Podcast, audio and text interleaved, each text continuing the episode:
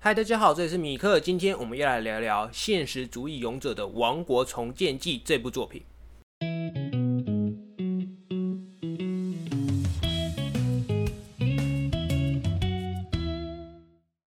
故事讲述被异世界的埃尔弗利登王国召唤作为勇者的相马一也，因为其聪明才智而被国王相中，表示愿把王位禅让给相马，并且退休。相马就这样和伙伴们与身为前公主的未婚妻开始了治理国家的重责大任。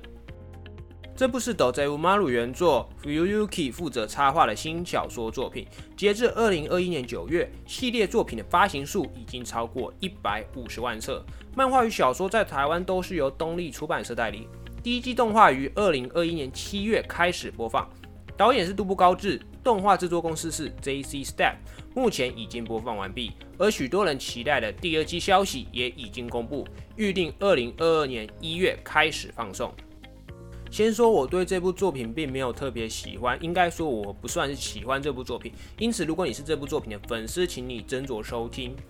我们接下来会先从动画讲到故事，再讲到角色，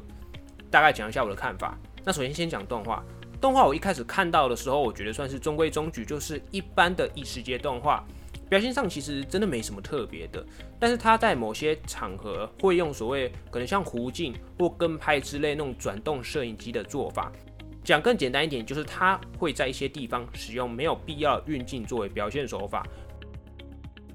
我自己是觉得蛮多余的啦。那我也不是在说这样做不好，你要用当然也是可以，但是我自己看到越后面，我会越觉得说，那这部动画表现每况愈下。你会开始有种是不是制作组在前面把经费花完，导致后面画面开始没办法全力表现的那种感觉。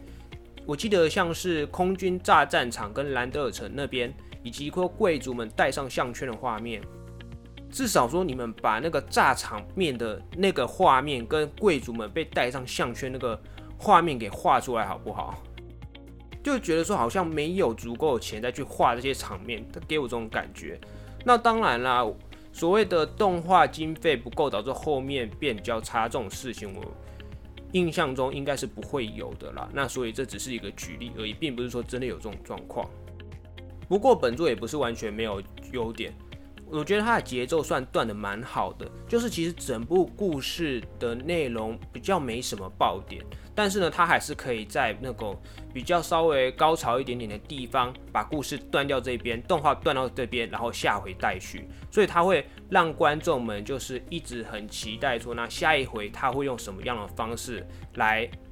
玩来圆这个疑问。我觉得这一点算是做的还蛮好的。接下来我们来讲讲故事。那故事本身其实就是常见的那种异世界龙傲天，只是他改以治国者的视角来去描述故事。我觉得这个是蛮特别的，因为一般的异世界动画都是用冒险者的角度。虽然本作的相马一也也有去做过一些些冒险者，但是并不是主轴。本作的话，它主要并不是用冒险者或是探险的那种团队队伍去做视角来去描述、来去看这个异世界，而是作为治国者的角度来看。这个点还是蛮新奇的，这也是为什么我会好奇这部动画的原因。它就有有点像是那种城市建造游戏，我们以前可能会玩，可能像是模拟乐园吧。我只记得模拟乐园就是从零开始去建造一个城市，去建造一个乐园的这种游戏。本作就有点像是这样子，你就是看相马也被召唤到异世界，并且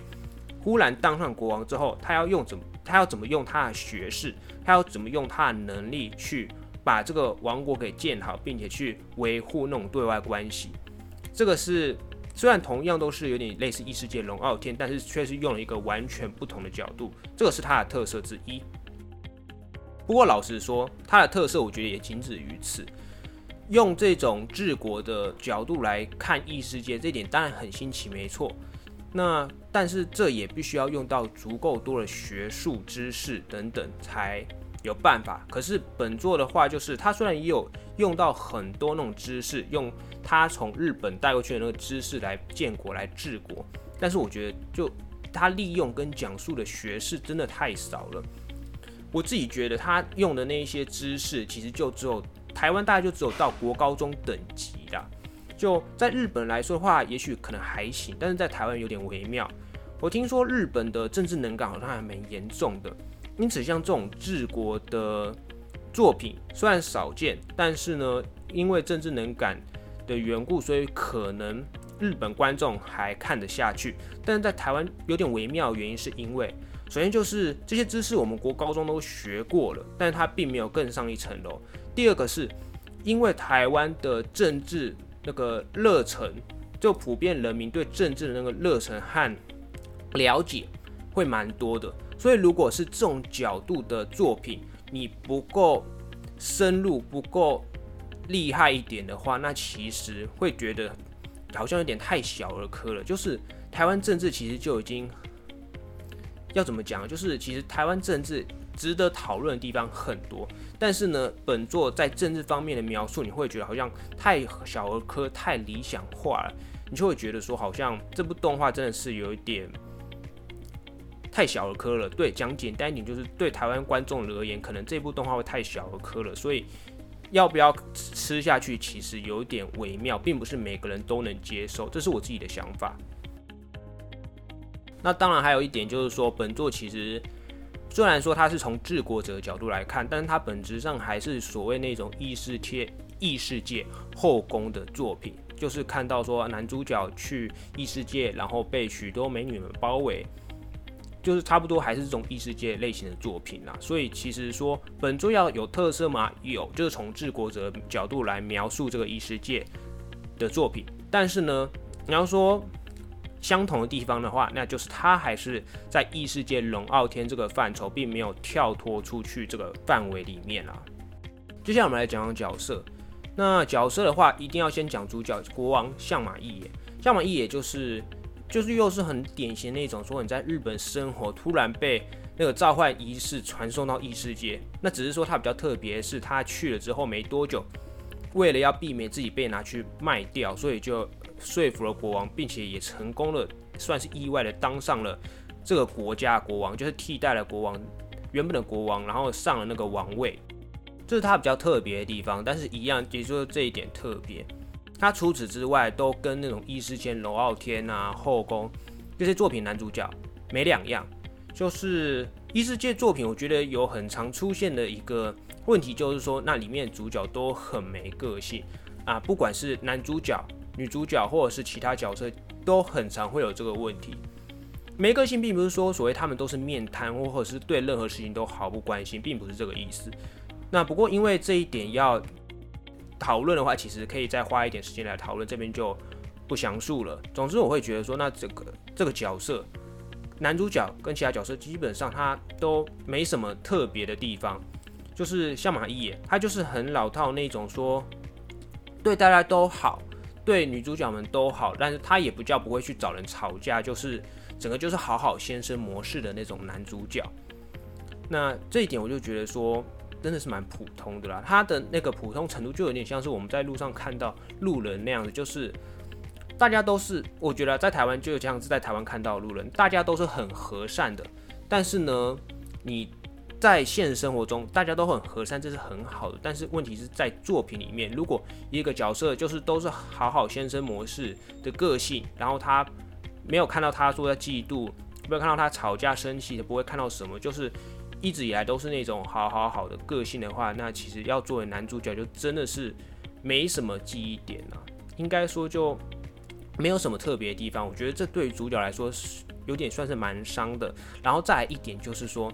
主角他好像很信奉所谓马基维利的君主论，就是他前面的时候他偶尔都会拿出来讲，但是我看到后面我会觉得说，那其实也就前面拿出来偶尔讲了一点点而已。其实我主要真的是没看到。他有运用了马基维利君主论的什么东西，也有可能他运用了很多了，但是就我所知是我是真的没有印象中他有运用了什么，所以我觉得说好像啊，你前面都一直讲马基维利君主论多棒多好，但是我又没看到你实际运用在哪一个方面，就我就会给我一种就表面上实际上没有的那种感觉。那其他角色的话，我觉得都差不多是异世界那种常见的公主啦、黑暗精灵、萝莉，或者是异种族之类的，就是很多就是常常在异世界作品会看到的那些。所以本作的角色，我自己也觉得说没有什么太特别的地方，就是很常见的那种异世界作品里面出来的角色们。那只不过因为说像这种作品通常都是以代入感为主，因此他的角色们